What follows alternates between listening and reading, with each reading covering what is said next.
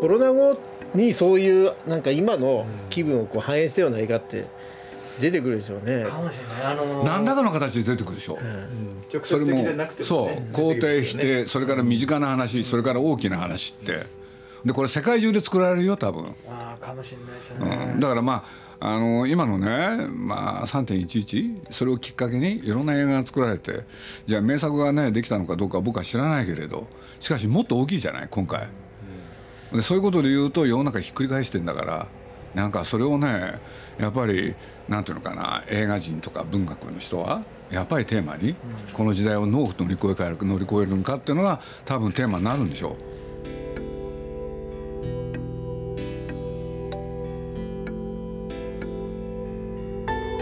鈴木敏夫のジブリ汗まみれ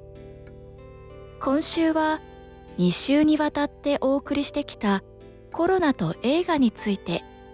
反響が多かったので第3弾としてお送りします。なかなか終わりが見えない新型コロナウイルス感染拡大防止のための自粛体制。その結果経済活動は制限されエンタメ界も自粛に追い込まれています。今回は映画に焦点を当てて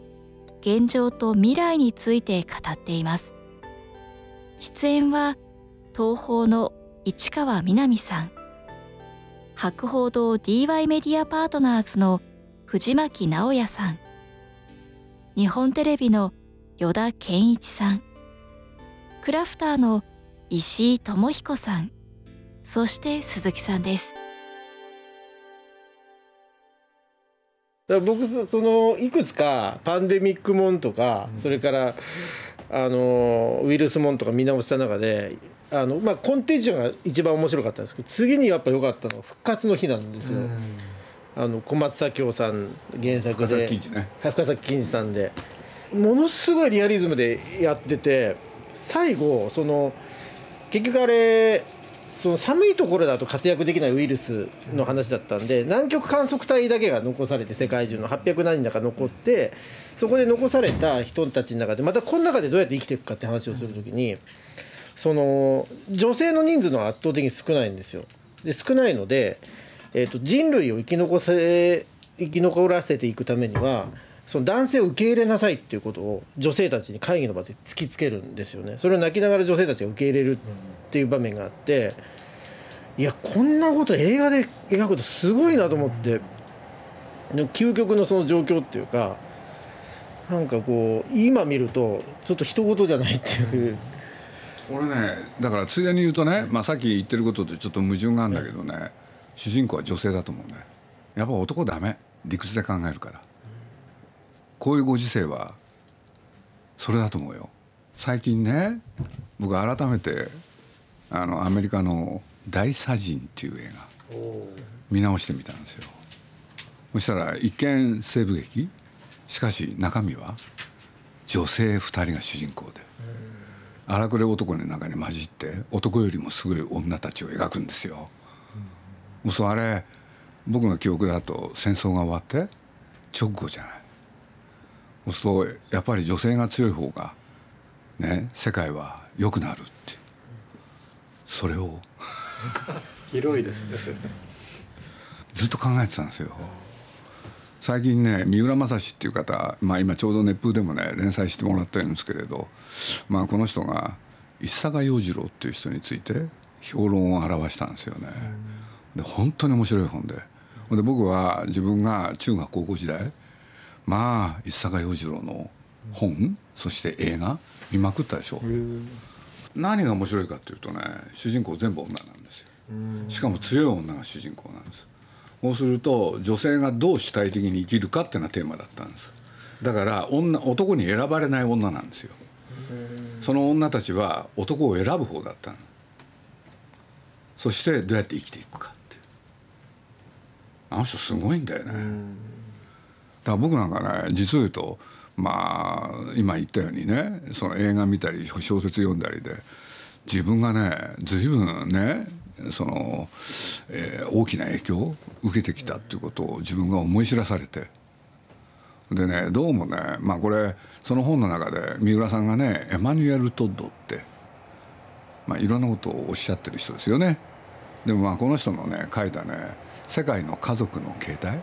この本を取り上げてそれで今の石坂洋次郎につなげてそれでいろんなことを説明してるんですけれどね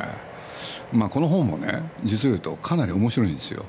家族形態っていうのはどういうふうにして今日みたいになったのかっていうね上下巻の本なんですけれどねやっぱり母系性ね要するに女が中心でやってくる社会と父系性ってあの男の方がある。でどうも見てるとね男がやってる時は戦争を起こしたりさろくなことは起きてないんだけれど女が強い人と全然違うっていう。でこの石坂洋次郎っていう人はなんとねあの日本の民族学の父である柳田国男とかそれからね折口忍そういう人たちの影響を受けてんだよね。そうすると民族学の中であの人は津軽の出身で。やっぱりみんな女性が強かったのね。そうするとそういうのがヒントになってやっぱり女性は本来女性の方がこういうもんなんだろうってだからそういう目でね石坂洋次郎の作品をもう一回ね着目してみるとね本当に面白いんですよ。僕参考になるとしたら本当北条記あの時代そうなんですよ。もうね京都の町を中心にまあ台風だすねあの何地震だ？洪水だ。ほんでそういうことによってね京都の町がすもう荒れに荒れる。ほんで挙句の果ては疫病がはらは流行ってさその京都の町がそういう人たちで溢れちゃうんだもん。それを見てノンフィクションとして書いたのが鴨の町名が。それが北条記だからね、だからあれすごいね現代で言うと北条記って本当ページ数にすると少ないもんだけどねすんごいリアルに書いてあるんですよ。だから僕なんか例えば一方で藤巻さんをそうやってね映画にするっていう企画もあるけれどまあちょっと話がよく道にそれるけれど僕は4回目の結婚でね初めて愛に目覚めるってやつが一番いいと思ってるんですけれどね。だってそれしかないもん。今までは何だったって言ったら消費だったんだから。ね。でも一方で北条記をね真面目にやるのはどうなのかって。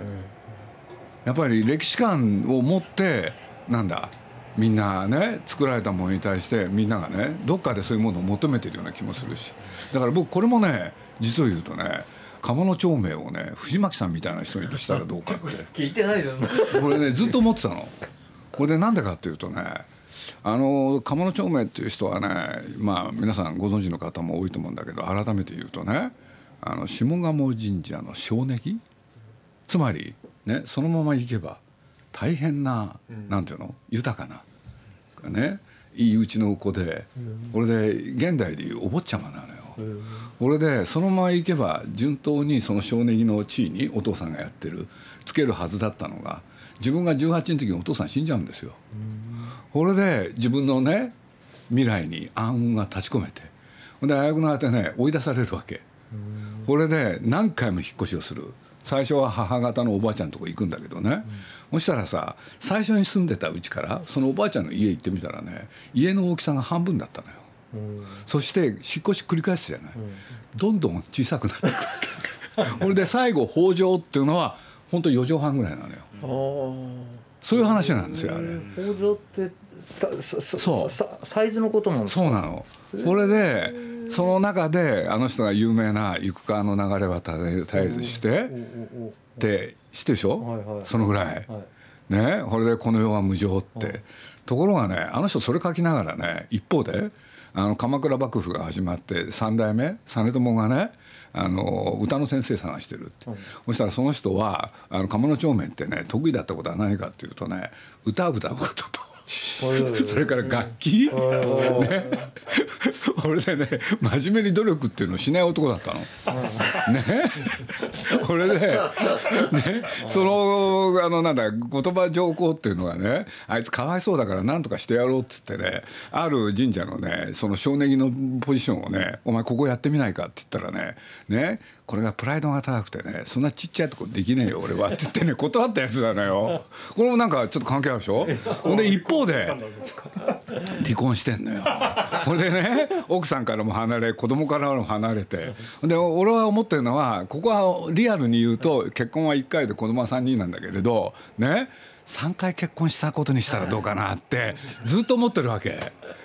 これでそうほんでね今の実朝のとこ行って歌の先生になろうと思ったらなんと藤原の定家っていうのが先に来ててねそっちに先生は決まっちゃってて結局ダメだったって話なのよ。うん、これで何しろあの北条記書いた後何しろ先生のとこ行ってんだからね。これでなんでねその最後北条にねあの自分が暮らしたかっていうとねこれがおかしいの。ねこの世での栄達がね努力しないで出世できないかと考えたものが実現できなかったのよ。これでどうしようか考えたわけ。で考えた挙句よしって考えたの。仏教だと。でなんで仏教かっていうとね来世に幸せあるって書いてあるわけ。これで来世ってのは何かっつったらねそこの仏教の中にねにわかで勉強したら書いてあったの「物を持つな」って。そうそう今のそれと関係あるでしょ何しろすっごい金持ちの息子がさだんだん落ちぶれて最後は四畳半？俺でね要するにいろんなものをね持ってるやつはあの世に行ってねいい目に遭わないよって言われてそれでねいろんなもの全部捨てちゃってそれで最後ね「行く川の流れは絶えずして」って言って歌ったりしたのよ。なんか親近感感じるでしいやょ。感じますね。感じるでしょ？どう？面白い、北条記。い あんまり当たんないかもしれない やいや、これね、役者次第。これを今の植木仁さんみたいな人にやってもらったら全然変わるよ。主演藤巻直哉じゃダメだ これじゃダメ。僕が例えば小学校入った時、ね、日本はむちゃくちゃ貧乏ですよ。でどういうことかっつったらねまだ給食始まってないんだよね。そうするとお昼弁当を持ってこれる子とそうじゃない子がいたんですよね。つまりそのぐらいなんだ貧富の差が激しくてでまあそういうものを見ちゃってたでしょ。で見た上でちょっとね間をはしょって言うと僕が大学入った時まあ僕は慶応っていうところなんですけれど秋のね文化祭三田祭っていうのがあってそこでのテーマ「人類の幸福」これでねこれテーマは何かっていうと見ていくと分かるんだけどね衣食住なんですよ。要するにまあ世界にはねそんなこんだけの人数がいて食えない人ね冬になってもコートがない人それからお家がない人その人たちをどうしたらいいのかって。これが1967年。戦争が終わって12年。これで実を言うと70年安保とか。そういうのがあるあって。で高度経済成長のそういうものがなんだ。実際にね効力を発揮するのは70年以降なんで。そしてバブルまで突っ走るんだけどさ。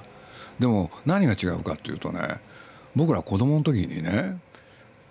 見まくってんですよね貧乏を。そうするとね、まあ、その後の日本の繁栄っていうのをどっかで僕ら見てきたじゃない。見てきたけれどどっかにあるんですよ。嘘だっていうのが。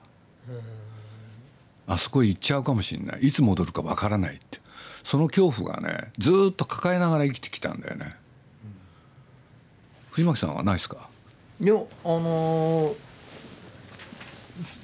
まあまだ僕が子供の頃は本当に日本中まだ貧乏の時代ですよね。だから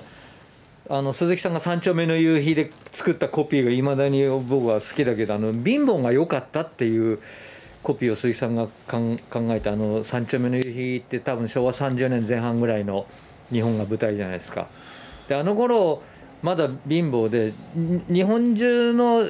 国民のその幸せの定義っていうのが豊かになれば幸せになれるっていう気持ちだったみんながね。でアメリカのあのまだみんなテレビなんか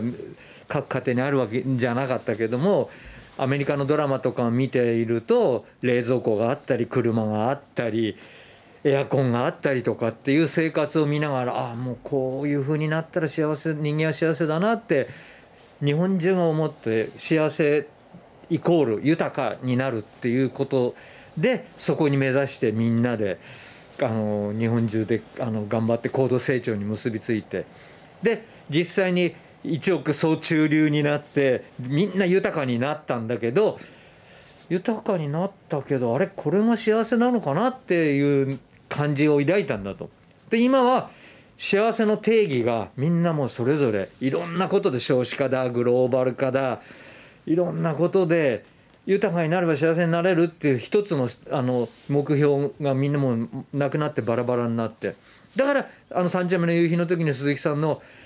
いや貧乏が良かった」っていうコピーだったんだけど確か。その頃は家族のつながりとかなんかみんな一つの家でちゃぶ台でご飯食べてそれご飯終わったらあの片付けてそこの布団敷いて寝てみたいな生活が日本中の標準だったんだけどだけどねここってものすごい大きいのよ、藤巻さんと俺ってねえー、と年は2つ違い4つ。あ4つね。ね。で何が言いたいかっていうとこの4年間ってものすごく大きいの、いわゆるこの消費文明に浸ることができなかったんだよね、そうなんですよ。で何が言いたいかというとその4年後に生まれた藤巻さんはねその消費文明にまみれたわけじゃん、憧れがすごい強かったです。アメリカとか。まみることまみるまみれることができるっていうのはねやっぱり年代って大きいと思う。多分。たった4年だけれど。でなんでかというとさっきの1967年っていうことを僕はものすごいね強調するんですけれど70年になったら吹っ飛んでんだもん。そして僕らが就職をする1972年はねね給料みんな上がっちゃってさその時にさっきの話が出てくるわけですよ。じゃあなんでみんな飯を食えるようになったのって。食えなかった人たちがって言って。でこれは実を言うと共産主義と資本主義っていうのがあったわけだけどね。やっぱり資本主義のおかげだもん。あの商品文明なんて紛れもなくさやっぱり資本主義のおかげじゃない。それだけはね認めざるを得ないんですよ。みんな食えるようになったんだもんとりあえず。これで食えるようになってね衣食足りて礼節を知るかなと思ってたらしなかったのが現代じゃない。藤巻さんみたいになっちゃったわけじゃない。衣食足りて怠惰をする。だからねいまだにね僕はどっかでこの繁栄が嘘だっていうことがまとわりついてるからそこへ行けれないんだよね。だから宮さんもそうでしょ。だからジブリの作品ってねそこはつきまとうんですよ。ある種の貧乏臭さが。それは忘れてないからだよね。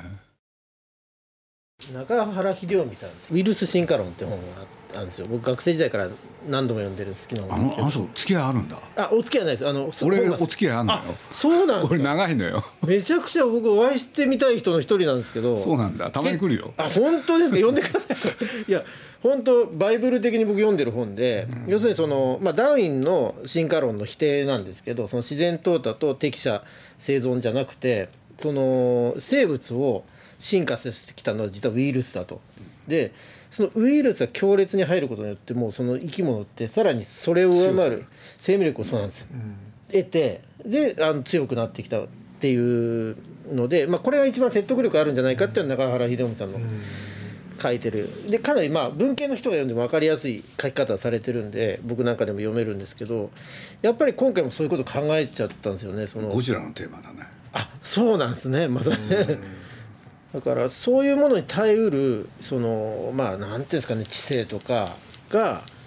求められてそれはもうみんなに求められるから今度はそれに耐えうる作品っていうのが求められてっていうようになるような気がするんですよね。まあでも長期化でしかないですよね。長期化することですよね。再開して戻るかどうかっていうのはもうこれはやってみるしか分かんないんじゃないんですかね。ある予測はするにせよ。でああそうだ。この状況でこれ今日本のまあ工業者もあの、まあ、ハリウッドも実は大手の工業者が倒産するなんていう話も出てますけどもう全世界の共通の工業者の共通のまあ不安があってまあこの秋なのかもうちょっと先なのかでも全世界でこうまあ映画や映画館を支援するこう全世界の運動をしようとしてるみたいですね。まあそれが映画を見ようっていうキャンペーンなのか分かりませんけど、まあそんな動きをしながらもう世界の映画館が力を合わせてあの早く再開して元通りに戻せないかっていうことをあの国境を越えてやろうとしてるみたいです。なので最初に出てた配信の話なんかはもうアメリカの工業組合なんかも断固反対でやっぱそういう動きを映画館としてはさせないような流れに今はなってる感じですね。配信は反対ですか？まあそのある期間をあのウィンドウって言いますけど開けて配信するのは全然問題がないんですけどあのまあ同時みたいな発想はもう映画館を守っていこうというのが全世界的な潮流ではあります。僕なんかもうもうあえてもパンデミックものとかウイルスものとか見まく見まくっちゃってんですけど。コンテージョなンも復活の日も見ましたよねやっぱりね、うん。だけど、起きる前に作るものと起きた後では違うよね、多分。だってこういうことが起きた後さじゃあそういうパニックものを見たいのかって、うん、よだっちは何か参考になることがないかと。そうなんですいやでもそういう中でいくと、その例えばこ僕はコンテージョン素晴らしいと思ったんですけど非常に抑制的に描いていて、でとてもよく研究されてんだなっていうことがあ後付けでわかるんですよね。で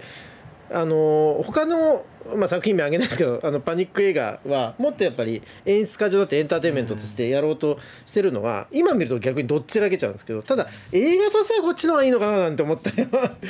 するところもあって。だからそういうものをエンターテインメントにするっていうことをみんな控えるようになるでしょ。逆にそうなると思いますね。ねえ、でまあソダバーグっていう人はさ、い、ろんなこと考えてる人じゃない、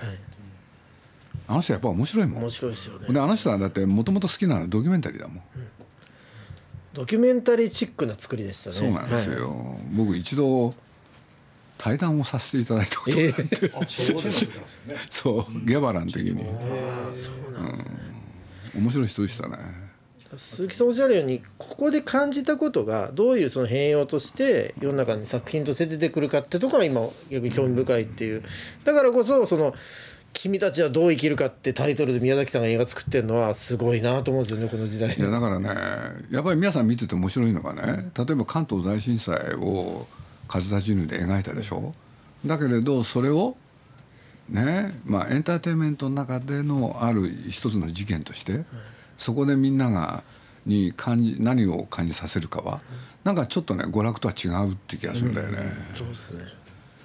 うん。人間にはそういうことも起こるんだっていう。直しか見直しましたね。そうですよね。予言的ですよね、うん。だから結局ゼロになるわけじゃなくてだからどう生きていくかっていうのはまさにナウシカの世界でありなんかこうまあ今はねそれこそ収束させなきゃいけないでしょうけど、ね例えばね、要するにナウシカの時に僕はそばにいてね要するにやろうと思えばナウシカだって一種パニック映画にできたわけでしょ。でもあの作品は隣そばにいてねその内容やっぱりそうはしなかったっていう気がしたんだよね。いやこれ難しいんだけどね。いやー今見哲学を哲学を入れることによって。そうですよね。どう生きるかですからね、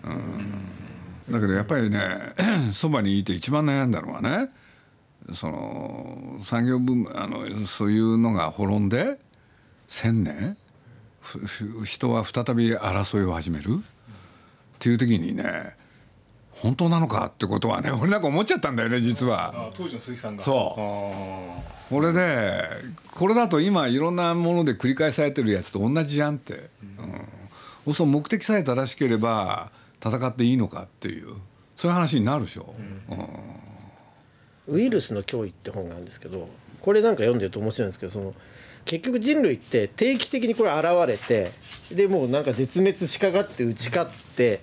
をどうやら繰り返してるらしくてそういう意味では意外と初めてのことじゃなくて近いようなことは人類史には結構あってそれを乗り越えてきたって実績もあるのでまあねなんとかしましょうよって話だと思うんですけど。いやでもみんなヨダッチがそうやってねあのそういう映画をなんか自分の範囲の中で見るだけ見たって言ったけれど一方でカミューのねペスト。はいみんな読んだたよ。すごいんだよ。読んだの？今回。読みました。読んだ？普通分なんで読んでなかったなと思って。読みましたけどまあ同じですね、あ今のなんか中と似ててちょっと気気持ち悪いぐらいでした。ねみんな楽観主義になってったりするんですよね。うん。あの登場人物が。いろんなああ100外に出てね分で名著でね、直前にやってんだよね、直前って言っても半年ぐらい前だけれど。あだから僕もそれ見てねまだその時はコロナじゃなかったから、うん、まあなんとタイムリーなと思っちゃったけれど。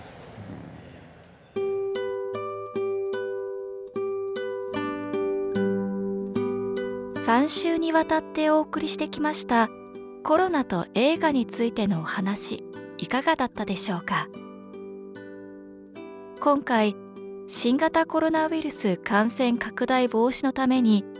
医療現場の最前線で戦っている医療従事者の皆さんに感謝するとともにできる限り早く皆様が普通の生活に戻れますように願います。鈴木敏夫のジブリ汗まみれ来週もお楽しみに。